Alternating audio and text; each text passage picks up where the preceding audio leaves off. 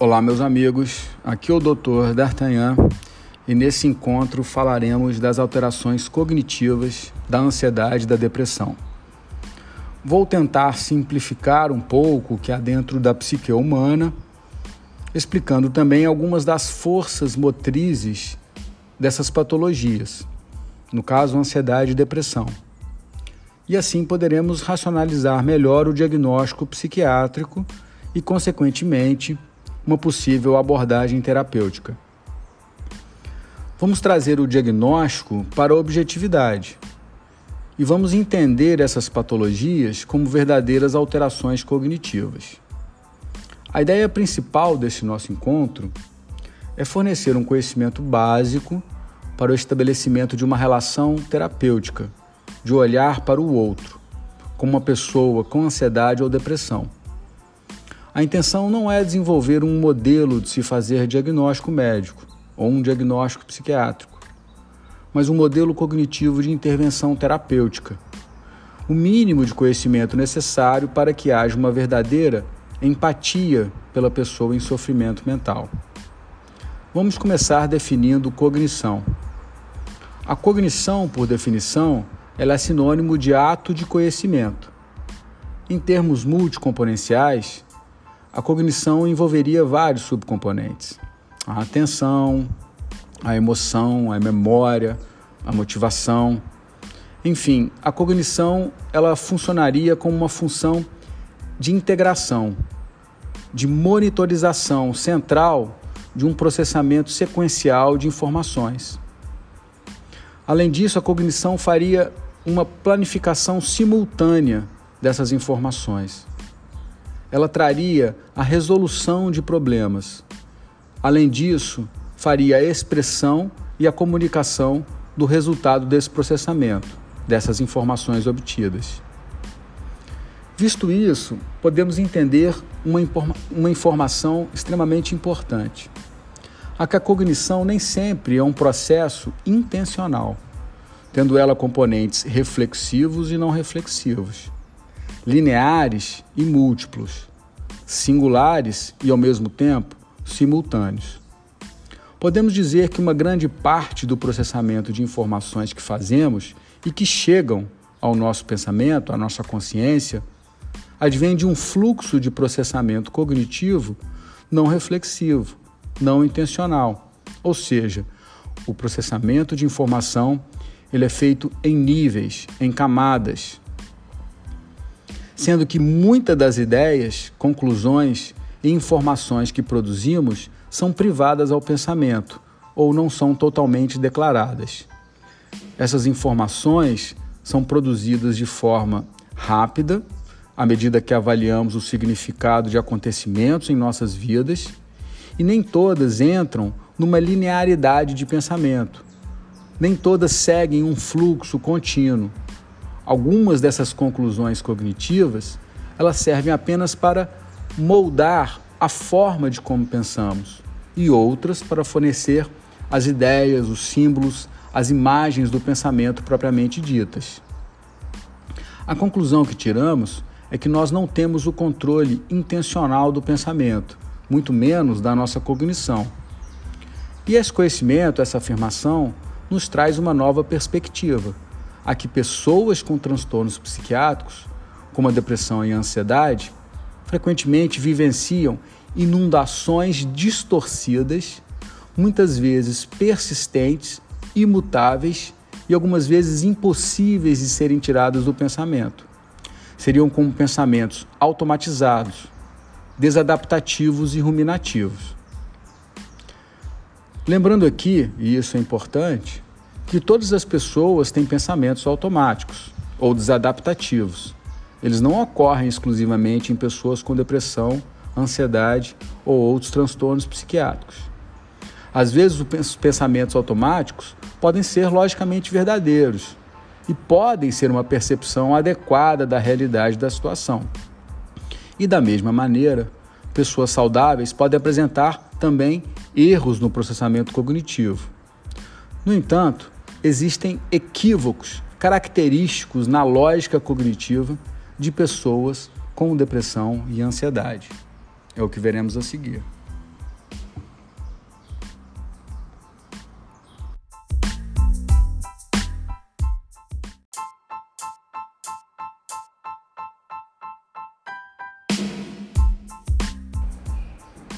Agora vamos conversar mais especificamente sobre as alterações cognitivas das ansiedades. Podemos começar dizendo, afirmando, que pessoas que apresentam transtornos de ansiedade demonstram ter vários erros característicos no processamento de informações. Agora vamos começar imaginando a seguinte questão: a nossa cognição ela já faz um processo normal de priorização do que é relevante à nossa consciência, uma priorização do que é necessário ser processado. No quesito cálculo de risco, um processamento e uma priorização de quais são os riscos mais e menos relevantes, sendo que os mais relevantes vão à consciência e são processados, e os menos relevantes são automaticamente eliminados. A principal alteração na ansiedade é a distorção dessa cognição de cálculo de risco. E a alteração dessa função geraria diversas consequências, dentre elas a alteração dessa seleção de informações externas do meio ambiente e internas à psique a serem processadas. Imagine-se agora pensando e analisando constantemente as possíveis ameaças que rondam sua vida. Elas seriam inúmeras, pense múltiplas, na verdade, inumeráveis. Consequentemente, haveria um nível elevado e persistente de atenção a essas informações, a essas informações de ameaça em potencial. Não que essas ameaças não poderiam ser verdadeiras. A questão aqui é que a maioria delas não seriam relevantes. Mas pense bem, mesmo que elas seriam relevantes, no modelo cognitivo normal, a mente não paralisaria no modelo mental de análise de situação de ameaças, o que acontece na ansiedade. No modelo normal, a mente seguiria em frente e mudaria para um modelo mental de avaliação de possíveis soluções e estratégias a serem desenvolvidas, o que não aconteceria nem na ansiedade e nem na depressão.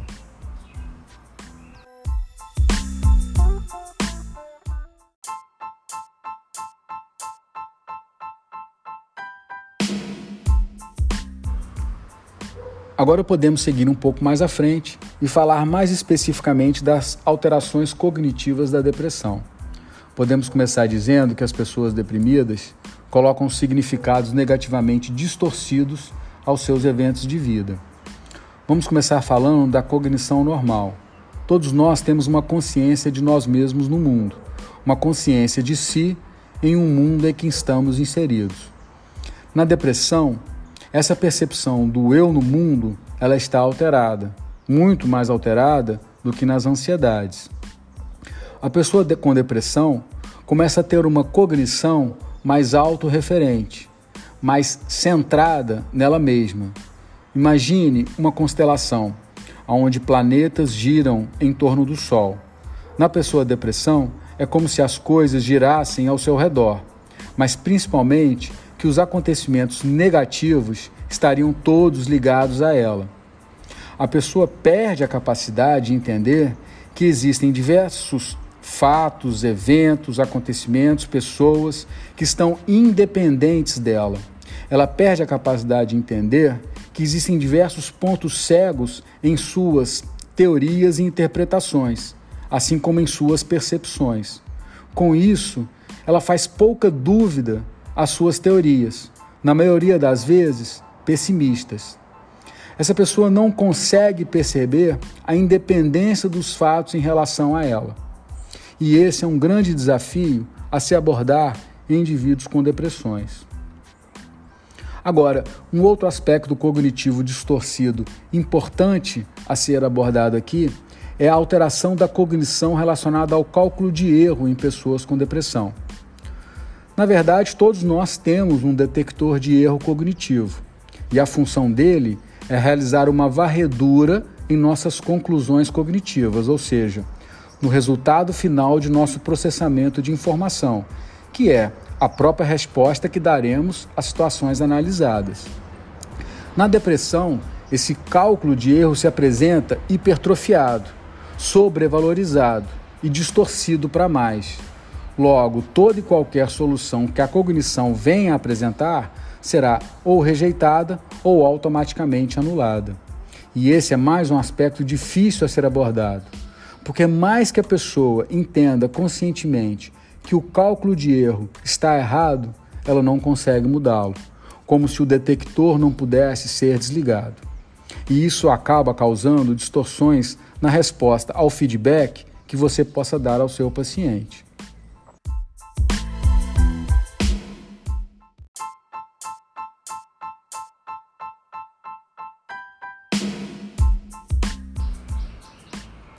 Bem, eu acho que é basicamente isso.